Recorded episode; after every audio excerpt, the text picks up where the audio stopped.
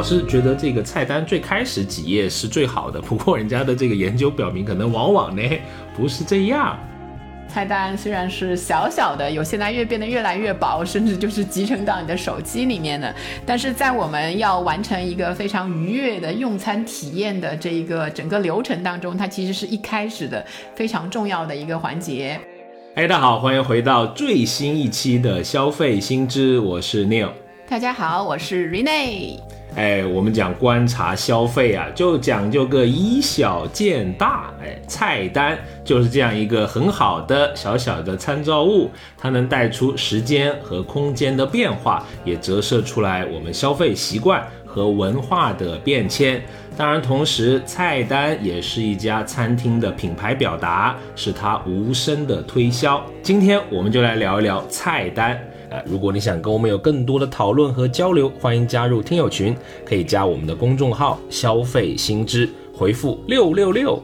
那根据英敏特《中国餐饮服务报告》《中国菜单洞察》呢，它里面说，提供灵活的菜量选择是最吸引人的个性化餐厅服务。其次呢，是可以选择这个食材的烹调方式，在非高峰时段提供优惠折扣，以及可以选择菜品的辣度。对这几条，其实对我来说还都还挺打到我的，就是对我还挺有用的。然后，如果我们放在一个比较有广度的来看这个菜单的话呢，就是菜单也是人类文化人类学的这个研究内容。食物的语言描述其实蕴含了，比如说饮食文化啊、当地的习俗啊，还有各种不同的这个跟文化相关的东西啊。随着时间的推移，饮食文化就发生着翻天覆地的变化。比如我们现在经常看到的这个双语菜单的出现，是吧？中文加英文啊，可有可能还有其他的语言，对吧？有什么有时候会出现韩文、日文这一些的，哎，比如素食菜单，然后不同地区的食物，有时候你都能在一张菜单上面。现在现在这个风味餐厅或者是全风味餐厅的这些食物越来越多。然后一些固定的饮料，像可乐啊，就不知道什么时候开始，几乎每一家餐厅的菜单上都会出现，就是以小见大嘛。是的，就是如果大家有兴趣，可以去看一本叫《食物语言学》的一本书，其实还蛮有意思的。就但我们今天还是把所有的这个关注度放在我们的菜单上面。如果我们光看菜单的话，菜单的内容里面呢，到底大家会关注一些什么？其实有一家那个做专门做餐饮咨询的公司叫。叫咕嘟妈咪，他有做过一个调查，关注率，我们消费者关注率第一位的是菜肴，就当然显而易见呢，百分之八十五点三的人都会关注它，然后呢是。主厨的每日推荐有百分之七十五的人会关心它，然后其他呢，在一本整比较完整的菜单里面有百分之五十左右的人去会去看那个点心类，然后还有一个关注度特别高的一个一个这个内容就是套餐。现在我们所谓的定时或者是套餐，其实的关注度也开始越来越高了。另外呢，就是有百分之六十四点七的消费者会表示自己会优先考虑菜单里面已经搭配好的菜单。就是搭配好的，我就跟他不一样，这个样本不行啊，没有没有算到你，毕竟还有百分之三十几的，对吧？漏网之鱼就是你。开玩笑，我就喜欢先看凉菜，我是凉菜爱好者，不知道为什么啊，就是凉菜小王子，对吧？已经不止又小王子，可以可以出书了，是是是，诺贝尔考虑给你发一个那个诺贝尔凉菜奖。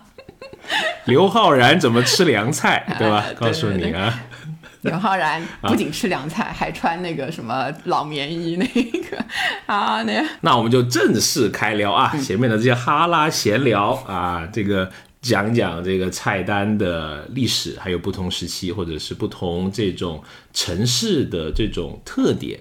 那首先，请问阿老师，你喜欢什么样的菜单呀？对吧？作为你这种摘星达人，吃过 全球无数的好馆子，见多识广，您请说。你又乱讲我，我们非常朴实的那个消费者，对吗？摘星达人，朴实的摘星达人，来分享一下嘛。我们都是去吃各地的，就以那个数量取胜那种各地的街头小吃，就是其实。你说那个拿到菜单啊，就不管现在是什么样形式的菜单嘛，首先就是我我是想看到就是有图片、有实物，哦。或者就是真实，或者你直接就能一眼就能在那个人家的桌上，或者他的橱窗里面能瞄到的，这个就感觉比较实在。就怕的就是那种什么实价没有菜单，那个时候就如果我要买单的话，我又觉得我一般都不敢点那对对对，种啊。钱包心中一酸，就是感觉就自己先会控制一下，说这个东西有点那个菜菜价，就是可能还是那个经济上不够那个点餐，就是说菜单自由嘛，就随便拿到什么菜单都能用的。其实我有时候就是想那个小时候的那种菜单啊，因为它都会那个明码标价，就是放在那个收银台的后面，就你去点单的时候，你直接能看到，就是那种小吃店。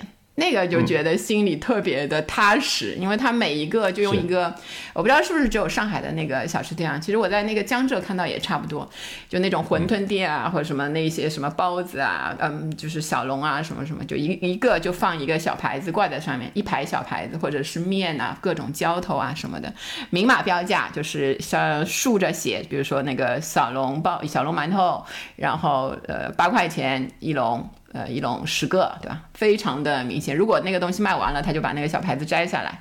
你看到下午看，就可能只有那个两三个，是吧？三五个挂在那儿，就感觉上还挺那个踏实。然后花的时候又很明确，东西不多，但是你差不多一眼看过去，也很少有那个选择困难，因为选择本来就不多。然后后来就是。不知道哎，就是那个拿到菜单的时候，可能还是会先掂一下，特别重的菜单可能会那个特别贵，就是有这种思想。就准备不吃了，是吧？那那倒还好，那倒还好。就是像我前面说的这种那个小吃店的那个，我不知道其他的地方是这样吗？小店的话，我们那儿，我我印象里面，家乡的小时候的店啊，这个改革开放初吧，啊，就一九早。一九八几年，对对对，然后呢，刚开始没有菜单的印象里面啊，就是因为都是街坊生意嘛，那而且都比较高级，就跟直接跟老板说老样子啊，啊，显得很热络，口头菜单，这个就是口头菜单，那些老板而且都会知道你，比如这个小孩儿，这个小刘不吃这个啊、香菜的，就是他能记一辈子，很奇怪，不知道为什么，就关系就那么熟络。呃，现在也有一些这种所谓的无菜单的这种料理啊，啊往往还还还挺贵的，嗯，对吧？对，我去过一些杭州的，就是嗯，有点像农家菜，但其实那个菜价可能已经到人均对对对两三、嗯三四，尤其是吃到一些什么江鲜啊、鱼啊、虾呀、那一些的时候，还挺贵的。就是看着那个小黑板，它有时候就手写的黑板的菜单，或者你直接去那个冷柜，你知道那些蔬菜啊，或者是一些那个冷冻的，直接对着那个冷柜点，就是那种原生态的就有点怕死死的，就可能也是一种怀怀旧，跟以前的他没有升级到现在的那种纸质菜单啊，那种那种感觉。是，那也有这种什么厨师，就是他推荐嘛，就不准你选的，对。对吧？就今天你来，这个厨师说，哎，为你准备最新鲜的食材，给你搞一桌，像你说的这种江河湖海的东西、啊，来上一桌，那你只能知道自己花了多少钱，对。你不知道将来要吃什么，而且你会发现，像你说的很多那种大菜单，就厚菜单，好像慢慢也不是那么流行，对吧？我之前。如果是早年间，特别是去一些有那种大包间、特别有转的圆桌的对对对，那种呃饭店，是都喜欢搞很厚一本。我们小时候都一个人都翻不过来，对 那种大菜单，而且上面有很多油渍什么的，也不是很卫生。对那个一本菜单的话，实际上那个菜单的成本都很高。因为它那个精装铜版纸，对吧？你记得那个当时说那个零九年左右的时候，北京有那个大董，就是那个做烤鸭的那个，他哎就是引领菜单的潮流。因为大部分的餐厅还是下载网上的图库的这个阶段，他已经开始专门找那个专门的摄影师拍摄菜肴。是，然后就是开始那个大家都采用这种自己的菜肴，然后配上灯光、广告的那种拍摄模式开始拍了。然后像这种比较重、比较大的这个菜单，其实还有就像那个灯箱的那个方式，还有那种我们嗯，你你其实如果它不放食物的话，你看到一面墙走进去，通常还是比较家常或者是海鲜型的那种餐厅，就一面墙一个很大的灯箱，然后分成比如说六十四格，每一个就是一张照片，灯箱的照片，对吧？那个它的那个里面的东西是什么样？就是食物，通常还是会有一些。你看到的图啊，跟你那个实际拿到的东西稍有出入，但通常出入不大，因为图一直放在那儿。你端了一盆过来找那个老板理论的时候，老板毕竟还是有点理亏嘛。少了一条鱼。对，然后还有就是像那个放一些实际的，你你你去一些有模型类似啊。模型或者是直接放菜嘛，但直接放菜它很有意思，就是它没法放一个熟的，就是一直放那儿。就比如说什么那个小小小酥肉啊什么，就不能那个小酥肉一直放那儿。逼真的，对，他放一些模型，以假乱真。是，然后我有上过一次当，实际上是我朋友啊，真的是我朋友，不是我本人。我相信你。对对对，有一个那个巧克力挺有名的，鸡打头的一个巧克力，然后在那个有一个专卖店嘛，就你过去。也是在收银机，有点像快餐那样的。你先把钱付了，然后等着他就给你去打那个巧克力，然后给你吃。然后我 我朋友去那边点单的时候，他可能要点完单在那儿等的时候，心不在焉或者在划手机。然后约莫着隐约好像听到那个服务员在叫，可能已经到了，他就顺手就拿了那个收银台上的一个那个甜筒，就咬了一口，就发现味道不对。为什么呢？他拿的是收银台上的那个甜筒的模型，就是，然后当场大惊。牙口不错。对对对。然后那是软的，确实咬。咬的那是软的，呃，就可能用硅胶类似这种东西，就没有嚼是大，就是没有咽是大型。所以这个这件事情也告诉我们一个那个那个教训啊，不要点单的时候不要乱乱那个分心。然后后来我发现第二次去那个冰淇淋店的时候，就发现他把那个收银机面前放的那个模型给收了，估计 他也吸吸吸取那个教训了。所以实物的那个模型虽然就是很逼真，但有时候太逼真也不好。是，然后员新员工培训幺零幺课啊。大家注意了，为什么有一个盒子？就是因为有一位对对对，上面还有一个牙印，可能那个 一直保留着。好，哎，我还我之前在长沙生活的时候，还有用点菜机，也挺好玩的，就它融合了视频进去。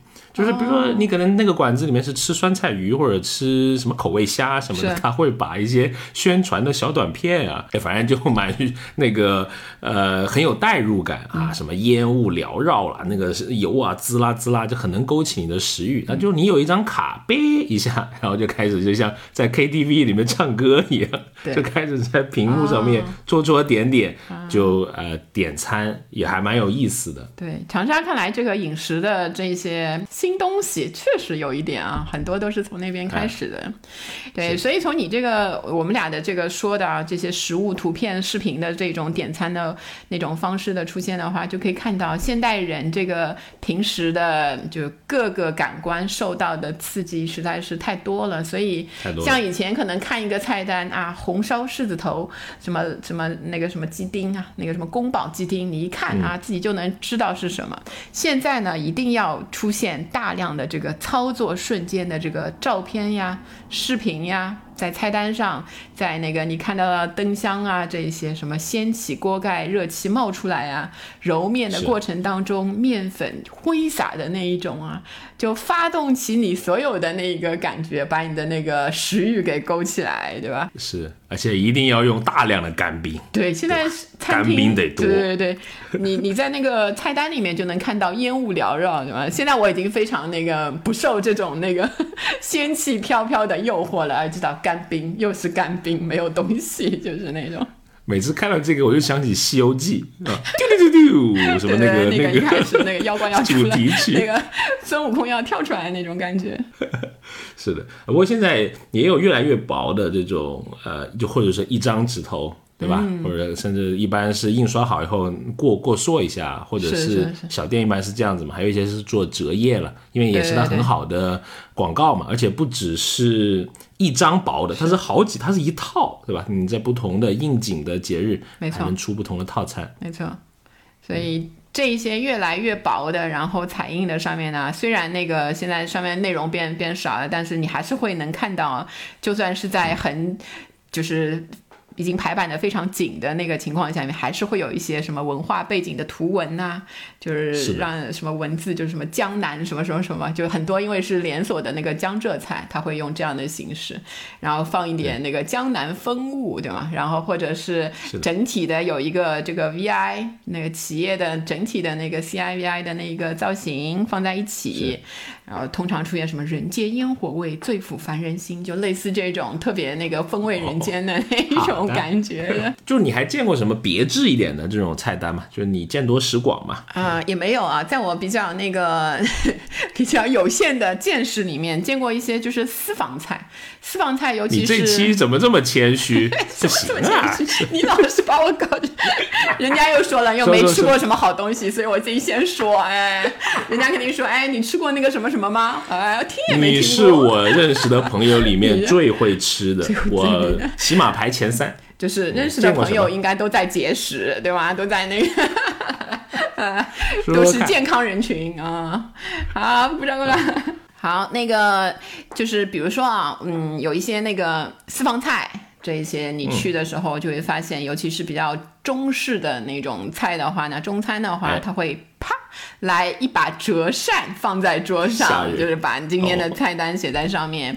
然后有时候会有那个那个就是宣纸手工小楷，手工小楷意思就是它是真的是亲手写的，不是那种哦印刷的。是然后呃，有时候那个西餐的那些菜单的话呢，会有那个主厨的签名，它是印刷，但是有签名。是，有一些菜单你吃完，就是它印的真的很好看，就是很有可意以带回。去是吧？可以带回去，确实可以带回去，不是我偷偷带的啊，就是有一些是可以带的，然后就是类似这一些，呃，但你普通的，你比如说啊，像那种竹简、竹简串一串的那种菜单，就比较特别，你经常会在那个呃餐馆就是上那个酒单或者是茶单的时候给你拉上来，对吧？拉上来一看，凡是用这种形式拉上来的茶单，对，一杯茶起码在贵九十八以上，就是那种 我一般不点，就是不好意思，老板，就是那种，就是就是先问有没有那个绿茶那种那个。就是茶沫冲的嘛，对吧？就那个大杯的那个，毕毕竟我们主要是吃菜，对吗？就自己安慰自己说。当然，就是这些的话呢，就是就我们经常有时候会碰到的嘛，但也遇到过很多这个很有心的去做的那种堂食的那些菜单，哎，对吧？是怎么讲？就是有时候我曾经看到过的，就比较温馨的那一种。就我以前其实，在节目里也讲过，就是像我们我我家那边附近有一个卖馄饨的，就是他会有一个多来一碗，你去买的时候，啊你你其实也是拿一个那个小牌子，你就可以多嗯。多来一碗，然后菜单上面会标着这一碗其实就是给后面送给的，对，嗯不能不能就是对，不用付钱。然后有时候我看那个新闻里面看到过，嗯，有一些也是类似的这种慈善型的那个行为，在菜单的点单的时候，可能下面有一个小词啊，如果你现在不太方便，就是支付不了那个的话，我们还是愿意给你那个来一碗面啊什么的，你就可以点一个菜单上没有的，就比如说什么酸酸菜鸭肉面，你就不用直接说我没钱，你就点单的时候说我要这个酸菜鸭肉面，他就会给你一碗那个免费的那个面条，就类似这样这个挺好菜单，就照顾。到别人的这个感受。是，哎，我也看到，比如说我一般会这样分啊，就是有一些是有心的老板或者叫主理人啊，嗯他就拍的很很美，啊或者专门找摄影啊什么，就他得置景，对吧？对对对他那个你看到景是治唯美型，对那种，懂？好看。啊，就设备也很专业，因为我有时候到，特别是那现在不是那种外卖平台，你都是图片来吸引人的嘛，对对对很多是有专门的这种打包楼服务嘛。我就吃饭的时候都看过好几次，别人来这个拍照。当然还有一些是不走心的，就是在一些网站上面买素材图。啊，那种我懂，我懂。这种的重灾区就在烧烤，大家注意一下。啊你看那些烧烤图，很多都是素材图，有经验，有经验，对对对。有经验啊就是，吃的多，毕竟啊，如果看这个摄影作品的话，我其实还有一个有一点就是很困扰我的点，因为他们拍这些很用心，但他们往往旁边没有参照物，所以那个照片你分不出那个大小。有一些东西它有实际大小就还好，就有一些像虾仁呐、那一些东西，大跟小就会差很多，你知道，它放放在那儿啊，经常会分了，可能你就不点了，也许是这个回事对事。对对。啊，当然还有一些呃，有点，其实我一般不太会这种消费，就有些就搞那种侮辱式营销，啊就是菜单里面要对。要注明什么本店很贵啊，或者什么没有耐心的人就不要下单对啊，不要催单，再催就撤单，类似这种的。对，我感觉这个就是开开玩笑可以，但你如果把明码就是明显的文字写在那个菜单里，就我就感觉有点对吧？那个 不哎太舒服。但也是人家的一种宣传方式，是啊对吧？上海不是有一个搞黄鱼面的，也蛮出圈对对啊就是蛮强的这种 侮辱性标语，人家卖的也蛮好的。所以说各各式各样的营销的花样在菜单上显示出来，还是能够、呃吸引到啊不同那个流派的这一个消费者。然后是如果嗯以唐食菜单做一个对比，我们说那个外送菜单的话，往往就是外送菜单就会比较简化了，就你在现在在看到的。多啊，对，有时候我们可以直接在那个餐厅拿那个菜单，外送的菜单看，就那样就会看的比较仔细。但有还更多的时候，我们是打开那个外卖软件。去看它里面有什么，就是非常简单，然后图片也，我就觉得很多就是只给熟客，千篇一律，对，就是对吧？太简单，模板都一样的。你嗯要想试一个没吃过的店，还是挺担心的，因为寥寥数语就是蕴藏了很多的不确定性。然后照片可能也就一张，一个角度是，拍的也是啊，很一言难尽的那种感觉。是，而且他会记住你经常点的是哪一家，你经常吃了什么菜，都会给你在那个排序更高的位置都有置顶的。吧对对对所以来来回回就吃外卖很容易腻，可能也是这个道理，就来来回回就点那几样东西。没错，后面大家就开始有呃这个呃更多的移动设备开始进来，对吧？对，iPad 点餐其实也风靡一时啊，有段时间也是一个蛮时髦的这个东西。就比如说你很喜欢的那个海底捞，蛮早之前就有这个呃做 iPad 的点餐了，对对吧？就是其实除了 iPad，还有其他的平板啊，就不不仅是那个 iPad，就平板的点餐，嗯 Pad 点餐对 Pad 的点餐。然后海底捞确实啊，海底捞是我们万千少女心中的这个梦想的地方，就人人都想做姚安娜。现在我们最能容易做姚安娜的地方就是海底捞，你可以为所欲为，就是很多要求提出来嘛。是一晚上可以听十八遍生日快乐，是我认真数过。没错，就是你万一只要眼睛在某一样小零食上停留了超过五秒钟，他就给你打包，送对，送全部送那个。吓人，是是是，然后就是海底捞的那个点餐啊，就是我有一个感觉，一个就是它的菜单非常的灵活，就是到时候，就是怎么讲？你上一次就是它其实也是在不断的调整吧，因为它也有它进的就是都是新鲜的东西嘛。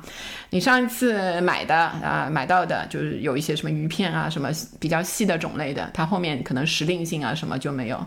iPad 上就比较容易调调整这一些类别，不用贴那个贴贴纸啊什么之类的。对对对，然后拿拿那个平板做菜单的时候，就是除了这个点餐之外，你还可以做很多其他事情，比如说在上面什么排位、那个弄指甲呀，那一些那一些的服务都可以有，就包括在上面买单啊，存上你的会员信息。哎，男的能去做指甲吗？可以可以，不限男女的，都他没有歧视，就是都一但样。好像极少看到有男生在那里搞哎指甲。我问了，有 我有一次去做过，就是然后那个护理指甲，然后我就问，我就好奇，我说那个有没有男男性来男性的那个消费者来做嘛？他说有有有有那个护理指甲的。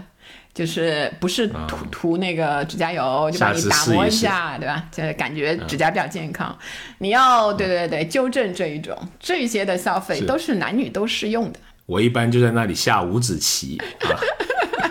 嗨，呃那当然，在这个疫情之后，我其实不太喜欢别人给我一个平板电脑点餐，我总有点这个膈应。我不知道你有没有这种感觉，对吧？就是会怕不干净嘛，就是人家用过的那种感觉，尤其吃的时候，对，是，特别是谁要拿我的手机在点餐的时候，哦哟，异常积极，直接踢飞，对吧？那个，那个，千万别碰我的手机，不然你还得擦，还得弄，就很麻烦。对对对，只要你在那个酒精的那个棉片上面停留超过三秒，他会给你打包一大包。先生，我给你准备了那个三十片那个。好，是。啊，当然伴随着这些电子设备而来的，就是呃，有一段时间的这个扫码点餐。对吧？而且要强制关注啊，这隐私的这个忧虑，前段时间也是有争议，还也被这个各种的这种电视的新闻的报道也点名批评吧。没错，后面的也已经这个取消了啊。然后我们现在看到的是改成这个小程序点餐，嗯啊，不过呢，它依然也有一些诱导的，比如说啊，加个会员给你送点券儿什么的啊，也是希望跟你建立一个连接。对。然后我看到这个二维码点餐呢，不仅在我们中国，就是在经历一个一开始蓬勃的发展，现在是慢慢的规范化的那个发展，然后也在重塑这个美国的餐饮业。看到一个 CNBC 的报道，就是说提供域名管理服务的有一个公司叫 Bitly，在那个采访里面表示呢，过去的十八个月里面，二维码的下载量增长了百分之七百五十。有一些餐饮业的专家认为，二维码点餐可能在美国也会永久取代这个纸质菜。单的存在，所以你看，就是一个全球化的一个一个变革，可能以后的纸质的那些菜单，有形的那些越来越少，越来越少。是，记得几年前去美国，没有一次是二维码点餐的，都非常传统啊。你看，都还老用现金的，也没有什么电子支付，也很少，信用卡啊。就我看到那个开车去买一些快餐，那个其实我还真的没有试过哎，以前就在电影里面，我很因为我本来可能吃快餐也吃比较少，所以那种它的菜单是怎么看的？为什么这种问题你就要问我呢？我是一个看起来就很吃快餐的人吗？我感觉你是一个很开车的人。会饿，开车的时候会饿，哎，那个跟快餐没有关系啊。来，有安慰到啊，叫叫德来速嘛，这个啊，这个 英文叫做 drive through，有很多国内很多，蛮蛮多年前就就有了，就是麦当劳啊什么的都会有啊。很蛮好玩的，就你不下车点餐嘛，它其实那个有它有个停车场的，然后它有一个专门的车道，你就开过去啊，把那个车窗摇下来啊，然后它有一个类似灯箱一样的地方，上面就会像你说的呃写很多套餐什么的。比那个普就是正常的店里去要简单嘛，那个要精简精简，一般是一些主推款呗，就经典款呗，就套餐还是单点啊？哎。呃，都可以，但是我一般就点套餐，因为那个人你觉得跟他讲话很辛苦，你又看不见那个人，但是 上面有个麦克风，你又离他蛮远的啊，你就想就是过高速路口，你跟那个地卡给你的人讲话，又看不见那个人，类似那种感觉了，是的。啊，讲完之后又呱呱呱开到下一个路口，然后又哦，终于看到真人，然后给你那个递送这些餐饮啊，这些啊。这个还还蛮有，我以后有机会我也要去试一下怎么靠后来那个点赞 那个，但他还会跟你沟通，就是比如说你要不要再来一份薯条啊，或者是什么？当然会，这是人家的这个 啊业务，他需要做的。那也没有很 很素啊，不是得来素吗？就感觉那些七七八八的那个点餐的时候的那些交谈就省掉了。就你不用排队了嘛，而且又在车上嘛，你可以开了就走嘛。当然你也可以选择在它旁边那个停车场免费停一下吃一吃啊，就不用进餐厅了。啊，可能也是疫情后的一种选择呗。对对对，毕竟是全球化的那个，你有什么都知道啊。还有什么那个？就毕竟是吃快餐的我。来说点不是快餐的，其他的地方的那个菜单有什么有意思？我们聊一点跨文化的，对吧？也上一点这种文化。嗯，就你说那个双语菜单，我觉得很有意思。就是我我是一个呃蛮喜欢看人家翻译的这个人，可能跟之前做。在线教育的这个事情可能有一些关系啊。是我现在在印象在清迈吧，它很多这个呃中文嘛，对吧？有很多小贩就是那些老板他是会讲中文的，他的菜单就很有意思，但是他那些翻译你都不知道他用什么软件搞出来的，就有时候就有点啼笑皆非。比如说我印象最深刻就是他有。炒的牵牛花，嗯，你猜猜是是是什么东西？是花菜吗？西兰花之类的？这个捧哏太不专业了啊！是空心菜哦啊，泰国不就得吃空心菜吗？什么从一个地方 feel 这样这样抛过来那种空心菜，这样炒的牵牛花，蛮有意思。而且这个是蛮标准的翻译，我在好几个店里面都看到是这个这个。对，因为我有我有见过那个有一个是什么什么 not found，他把它翻成，我怀疑就是鸡翻的，就是而且那鸡可能是四八六那种机型那个，就直接翻译成 not found 的那个。吓人，或者说什么谷歌翻译没能找到这个词条，种那种对对对类似啊。其实，在有一些，比如说在国内吃饭的时候，有一些店也会可能是一些旅游景点呗，他也会准备一些双语的。我就在江浙地区看过，因为我不是吃那个烤麸嘛，对吧？啊上海也吃嘛，对对对。它叫做这个 roasted husband 啊，就是烤过的夫君啊，好像也蛮有文化的啊。对，好一个很妙的那个谐音梗，这个还挺有意思。然后那个跨文化的那一些菜单里面，你其实如果在国内看的话，就看到一些全球连锁品牌的中国化的菜单，就以肯德基为例，对吧？它很多的那个菜单里面加到了本地化的那一些东西，然后啊、呃油条啊、小笼包啊、豆浆啊，就包括那个螺蛳粉，对吧？都有，就是它会季节性或者有一些是长期性的提供在菜单里面，就让这个虽然是嗯，你可能为了肯德基的一些经典的东西去买，但是哎，能看到一些本地的那一些食物在菜单里面出现的话，也是会增加一些好感度。然后到了这个互联网的时代呢，我们会发现那个菜单的变化趋势也开始有一些跟以前不一样的一些苗头啊，比如说那个菜单的更新，你会发现在店家那一块其实更新的越来越频繁了，他也想就是不断的啊，看我七十二推陈遍，出新就是来吸引消费者。我们手头有一个数据呢，其实消费者。并不希望你，对吧？那个换那么衣服快，对，啊像换衣服那么快，什么隔天去你又换菜单了。百分之五十一点九的那个消费者表示三个月更新一次就可以了，然后百分之二十二点七的消费者表示你半年更新一次就行了，不要老是给我换，让我就是觉得那个隔一个月去，哎，又不一样了这种感觉。像本人这个很熟悉的快餐领域，对吧？那个两个巨当初我，不熟悉，不熟不熟。熟熟熟，还得说真心话，没办法啊。他经常出新品，对吧？很多时候你都搞不清楚上个月到底出了什么新品，这个月又来新的了。对，我只永远就记得那几个经典的东西，其他的新的可能心血来潮会点一单呗。对，就是麦当劳，我记得那个前面那个香香菜，我其实蛮喜欢吃香菜的，香菜的那个什么奶昔还是什么冰激凌啊，哎，还没等我去吃就没了，哎，这个更新真是就下架了。是，还有比如说一些经典的款，其实它也在这个岁月长河中也消失了。比如说在那个内地市场里面，是现在麦当劳是没有奶昔的，哦应该是这样的。当然了，一些消失的又会重新，可能它为了嗯勾起你一些往往昔的这种回忆，也是社交上一个很好的这种宣传嘛。比如说肯德基那个嫩牛五方啊，就久不久它又重新复刻，啊呃复刻啊，很多人真的很喜欢吃这个嫩牛五方啊每次它出来，大家都会啊发个朋友圈啊，发个微博啊什么这样子。对。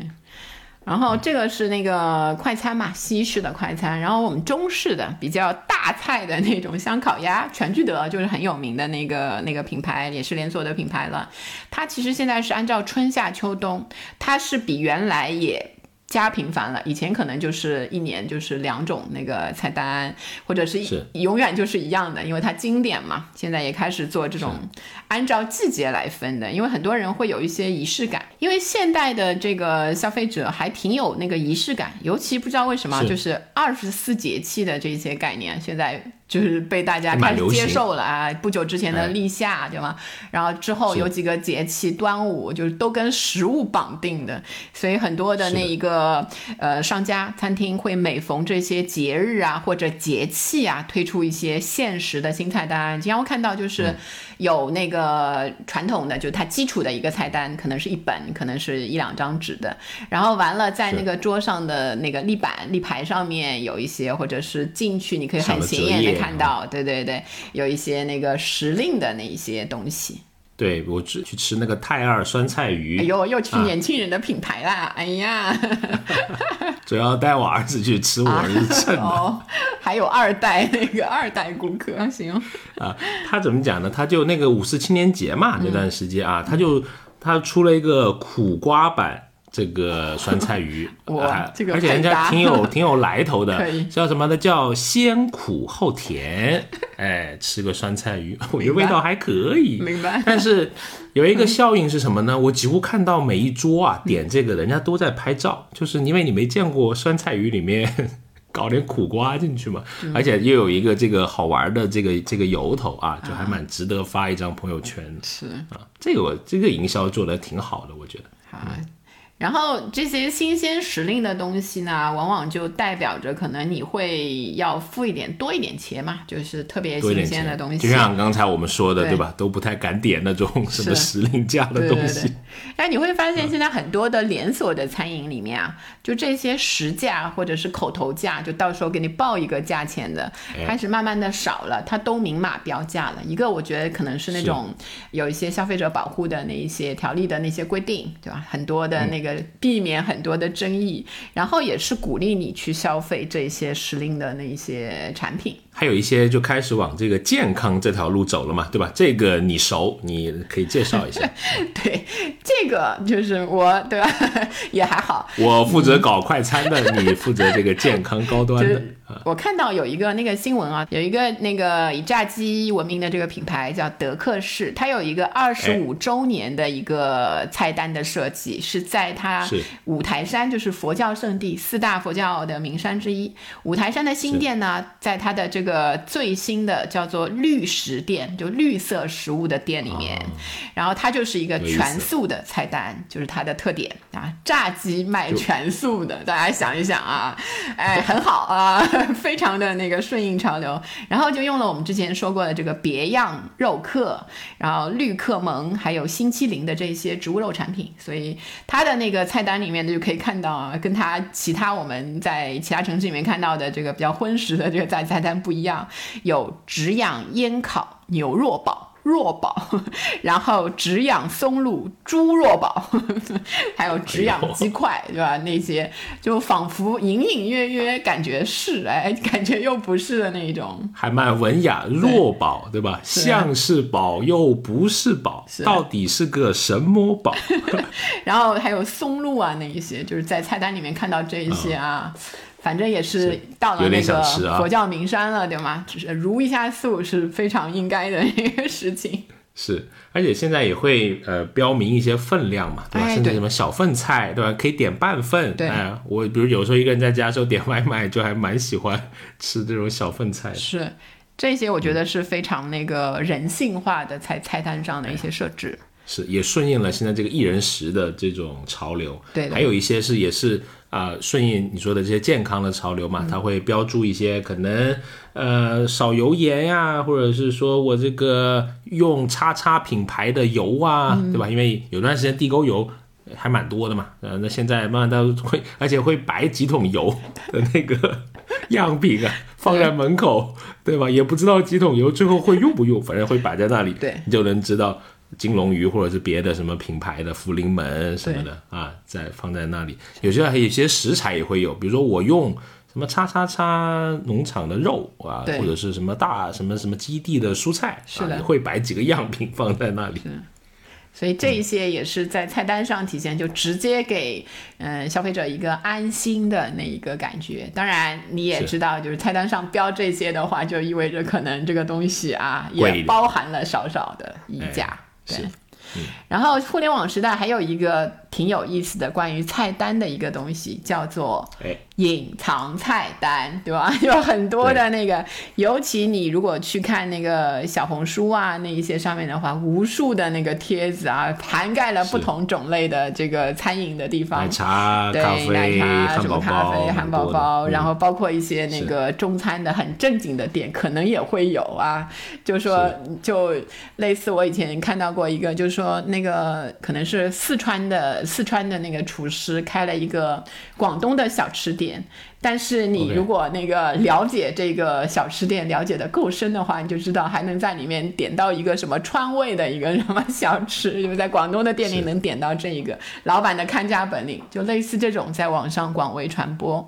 哎，我上次就在杭州吃一个螺蛳粉店，因为我是拿家乡家乡话跟那个老板啊，聊的。你是用方言开启了这一个，对对对，方言开启一个隐藏菜单，他会告诉你这个这个东西啊不在菜单上面的、嗯啊，这个呃大家聊的比较投机，我就送你吃一碗。哦 啊，可以就他们煮的那个螺丝鸭脚，对就还味道还不错啊。然后我也帮他发了个朋友圈，你看这个也是一个蛮好的社交货币，对对对。会让你有一种尊贵感，这种莫名其妙的，好像你是被照顾的这种感觉。是嗯，所以你看，就是你不由自主的就会把它就是发在那个社交媒体上嘛。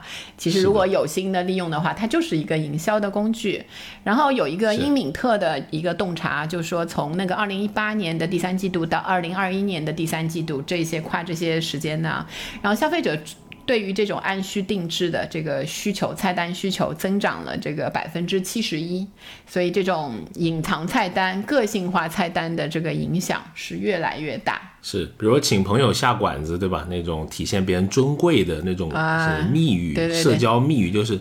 点两道这个啊，菜单上没有的菜，你们就随便尝一对，尝。这个时候对我知道场景这样，必须先把那个厚重的菜单一合。再点两道，因 为那个 那个，你知道那个就跟上次那个一样，对吧？那个我跟王总把谁谁谁叫出来，就那种，就是那个对尊贵的顾客的那个形象，立马就跃然纸上，就是，哈，是是啊。不过有一些这个通关密语啊，比如说有一些奶茶店的通关密语还会喊你唱歌啊，或者是干嘛报个哎对对对暗号啊，背一个巨长的什么二三十个字的一个一个词，也不知道什么，就也不知道是否是真的。对对对，反正呃，可能对有一些这个社交上面不是那么热衷的人，他可能会比较不太喜欢这样的方式啊。就感觉社恐跟那个这一类的这个人群啊，就是我会犹豫，就是哎呀，挺傻的感觉。比如果，我还有段时间喜欢在那个星巴克早上去写写东西什么的，哟我经常我。呃，什么高级啊？这个还三十块钱的东西，一般都是那个五千万的生意才会在那边 那个做做 PPT 的那个，对，旁边都聊那个 Web 三点零，也不知道说些啥 是啊。我的我的关注点呢，是我喜欢听他们那个咖啡师之间聊天，我觉得很有意思。啊，他们经常这个吐槽的一个核心的重点啊，就是谁谁谁又来了一个定制的东西。哦，所以是什么样子的？在星巴克里面就点这个没有的嘛，就比如说可能什么两份奶呀、又什么个又要燕麦奶，反正就是各种的组合，就是点非常规款啊。所以店家接到这一类的那个需求的时候，他是开心还是另外的感觉？我觉得服务员是不开心的啊，因为 因为他非常规操作了嘛对对对。而且他们会觉得有些时候没意义，因为那个冲起来的东西可能跟常规款的那个味道差别不大，然后他们就会说：“你看这个又是叉叉叉上面说的 是什么新配方了，对对就已经点的还挺多的。”对对那我就听这些，你蛮蛮有意思，说明现在大家下单的时候还蛮喜欢做一些这种克制化的需求。对，所以嗯你看，就是社交媒体的流行，就让这些所谓的隐藏菜单，其实就不是隐藏的菜单嘛，就是大家都可以去尝试的，哎反而让就像那个双十一什么内部折扣，刚开始出来的时候还有人信了，对不对？现在就蛮少了。啊，然后菜单的设计其实上又是一门科学，又是一个艺术啊。如果拿那个科学的角度来看的话，你能其实能搜到不少的论文。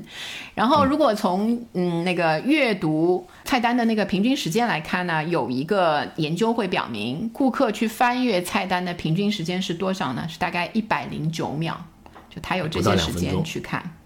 而且是有五大影响因素嘛，因为本身这个叫做什么 menu engineering，对吧？菜单是工程学啊，人家是一个正经学科来的啊。五大影响因素啊，摆放位置、印刷方式、描述语言、色彩变化，还有这个实物与参考图。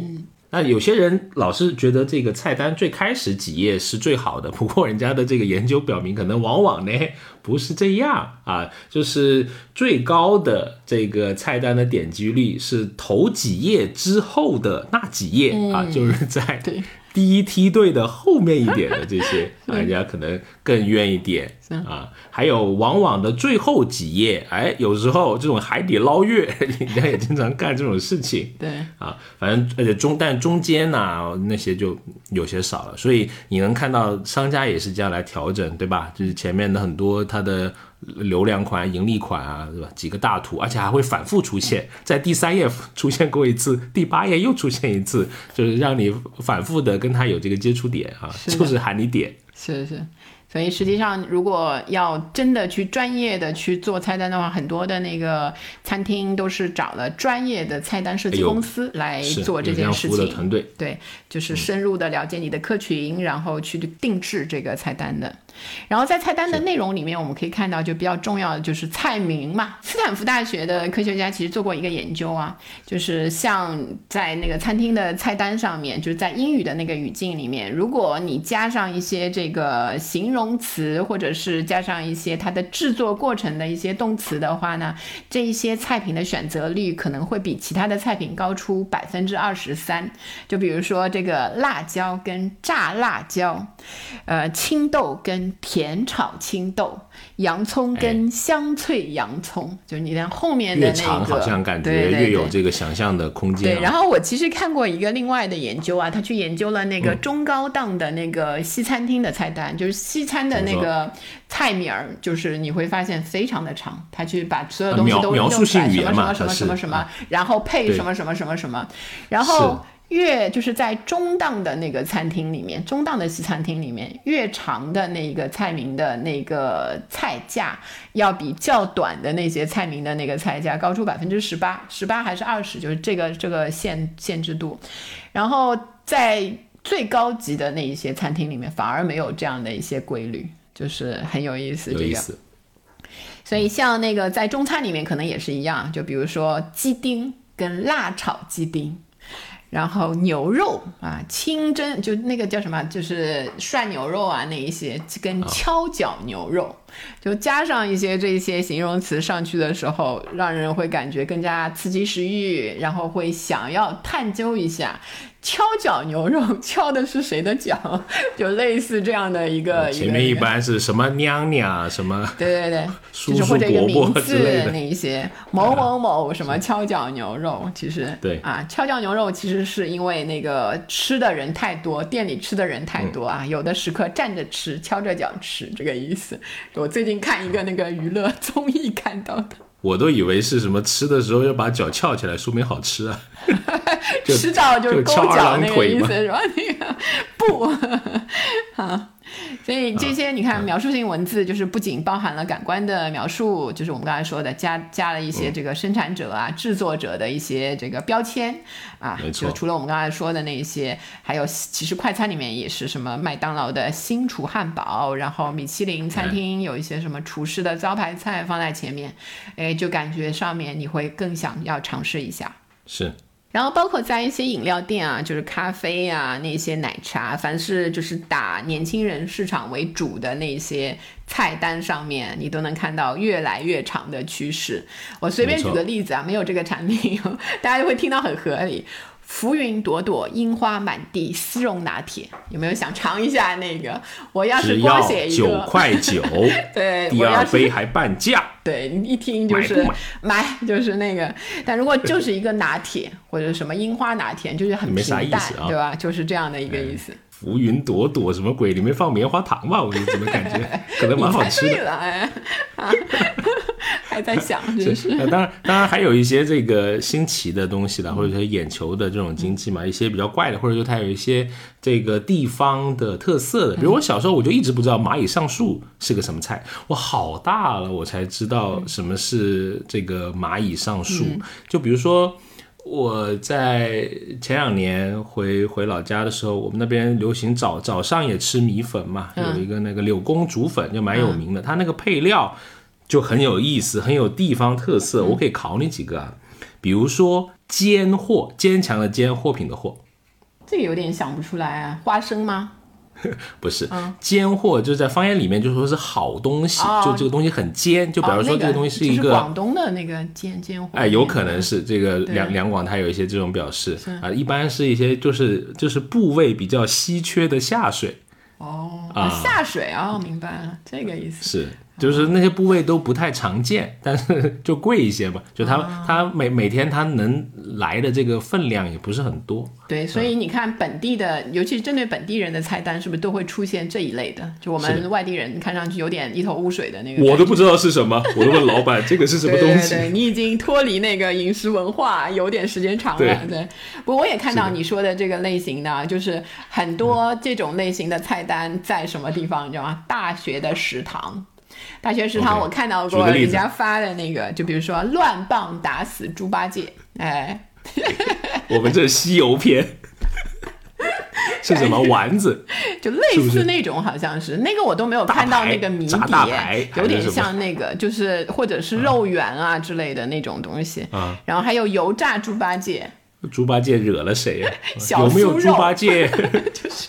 回高老庄吃西瓜 你来弄一个，你来搞一个，你来搞一个，这个。是啊？那现在还有一些是一些嗯，我时尚一些的，它有一些及时的，你也可以跟他说是有一些蹭一些热点了对，反正就是搭上一些呃时效性大家比较聊喜欢的话题啊，比如说那个看到呃谷爱凌呃有那个在瑞幸的时候就有夺冠套餐嘛，对。这一些热度最高的时候，往往就会推出这一些的那个菜单在上面很明显标。这些然后前两年我看到过一个，就是这个跨界的蹭的，就是 有一个、啊有一个餐饮店叫今日油条，它就真的是卖油条的。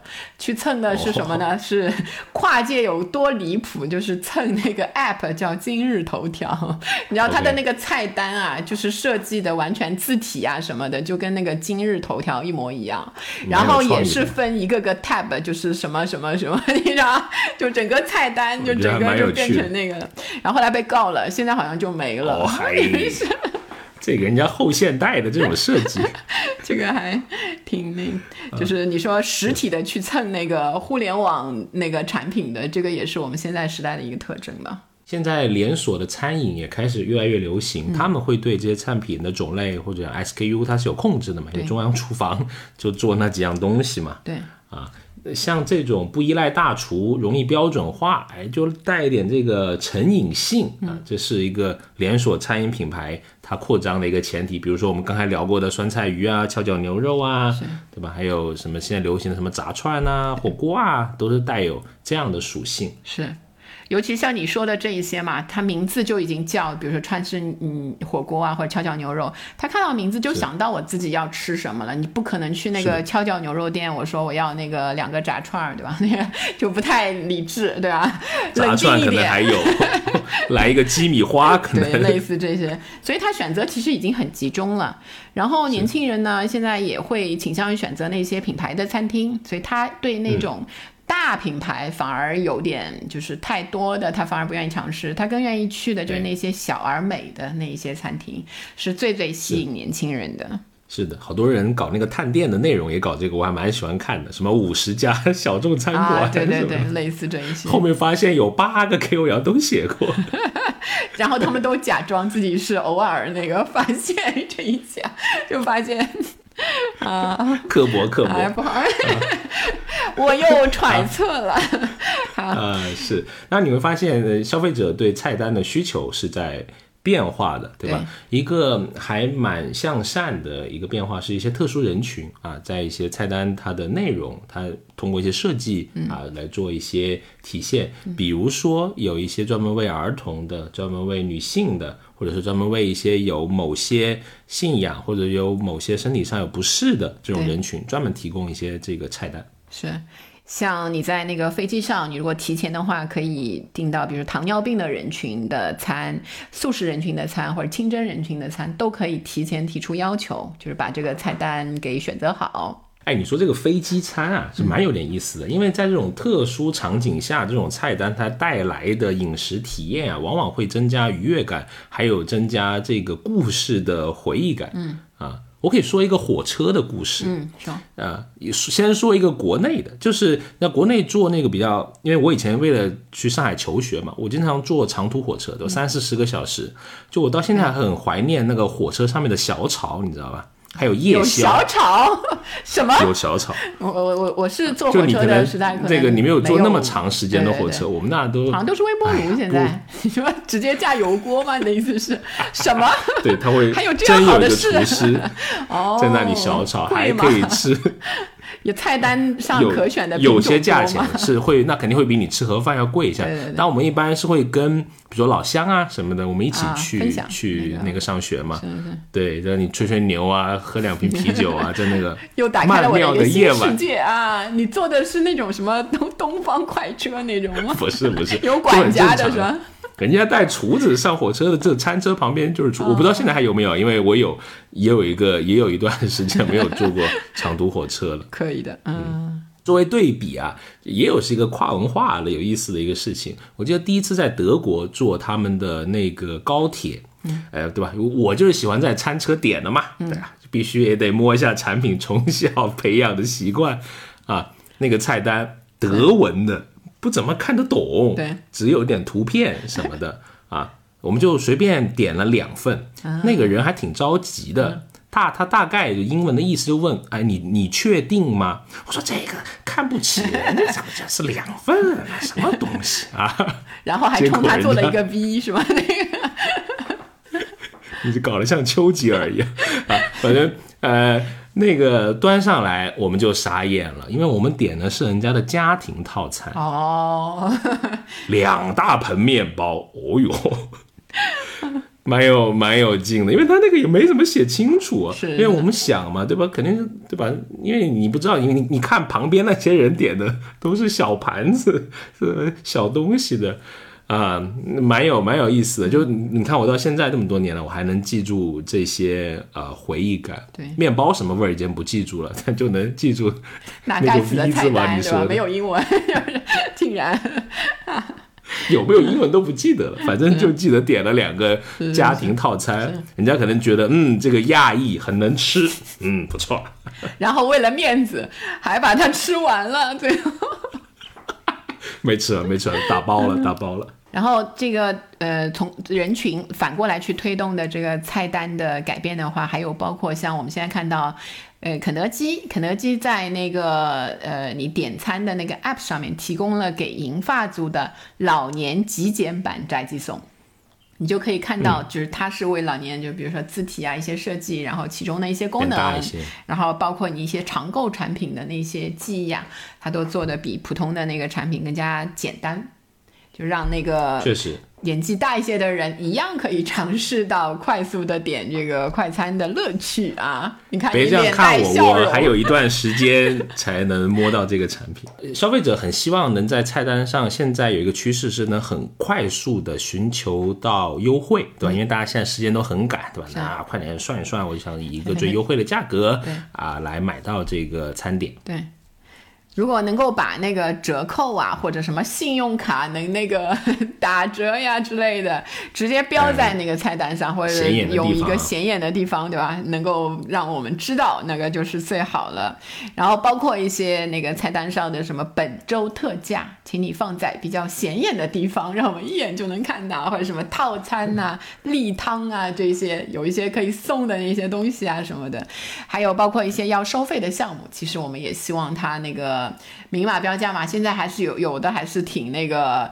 嗯，躲躲藏藏的，就放在最后特别小的字体啊，一些什么那个纸巾啊，那一些收费的东西。然后现在还有就是社交媒体也对这些菜单有一些呃比较深的这种影响，因为有时候你不看美团、大众点评，好像都不太会点菜了。对，这个在我们做的这一段，就是这几年的那个消费者的研究里面，都非常的明显啊。很多的人他是要去约吃饭，是先打开大众点评，先看先看挑好的那个菜，然后看看有没有什么优惠。眼睛先吃，是的，是然后那嗯个、呃，就是点评啊、口碑啊，一些那个美食的这些 app，然后想好了去，所以他有的其实对那个菜单还都已经知道了，有些人就会去看那个他在上面的那个拍出来的菜单的照片，然后到了那个里面的时候，你可能都会那个，如果前前期准备没有准备好的话，有时候我确实就是这样的，就是这个店没去过的话，哎，去先去那个点评看看，做点研究，里面的招牌菜是什么啊？人家的评论是什么啊？就是这个临时抱一下佛脚。所以你看那个嗯，店里的实体的这个菜单跟那个点评类的那一些 app，其实是交叉使用的。是，而且可能也会导致，比如说我们刚刚说有那些研究，可能是前段时间的，说一百零九秒，对吧？感觉可能不是在互联网年代的，因为你看现在可能大家都直接到那里，咣咣咣都报完菜名了，这个菜单他都不看了，嗯，对吧？啊，就缩短了他看实体菜单的这个时间。对。不过还有一个可能性，我觉得是因为有一些人，就像你可能就很快嘛，搜搜搜就看完了。但还有一部分的人群就是选择困难症。我你跟选择困难的朋友啊之类的，有没有去吃过饭之类？就是让他点餐，你说一说，从头到尾他都可以拿着这个菜单一直在翻，一直在翻，就是就是真的，他不是故意的，他就是一看到多的东西他就挑不出来。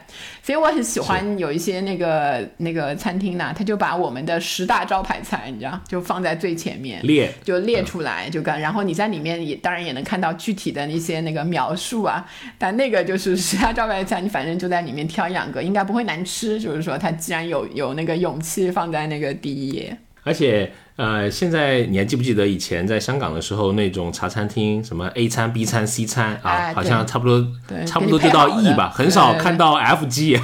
这个 最开始不太会说广东话嘛，就是嗯，该过 A 餐，就是会类似会讲那么几句，直接给你那个拿拿过来那个，对吧？弄得开头的几天只能吃套餐。哎然后现在因为加上这个疫情的影响，就是要方便快捷，堂食的时候方便快捷、无接触，所以让这个类型的这个套餐呐，这一些变得更加受欢迎了。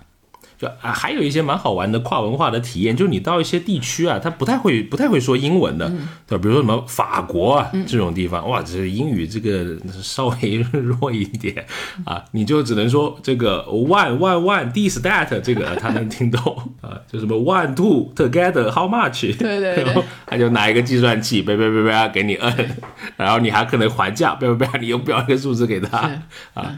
那比较早以前了，那现在后面有这个语音翻译的这些软件，就会好挺多。是的。所以你看，就是菜单虽然是小小的，有现在越变得越来越薄，甚至就是集成到你的手机里面的。但是在我们要完成一个非常愉悦的用餐体验的这一个整个流程当中，它其实是一开始的非常重要的一个环节。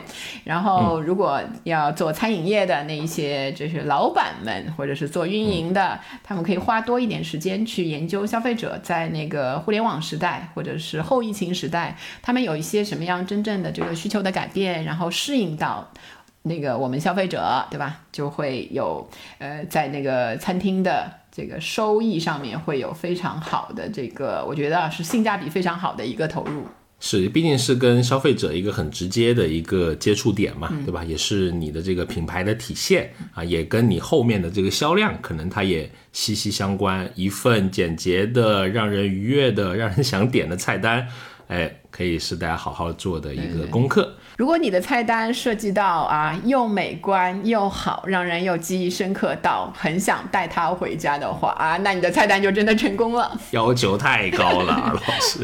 好，如果你想跟我们有更多的讨论和交流，欢迎加入听友群，可以加我们的公众号“消费新知”，回复六六六。当然非常开心，如果你能订阅我们消费新知这档播客，我们每周五呢都会放送一期新的节目，跟你聊消费的新趋势、新热点，以及跟你聊我们在消费者行为研究中的一些观察。好，那就期待能在下周五再跟你空中相遇，拜拜，拜拜。学而时习之，不亦说乎？下回见。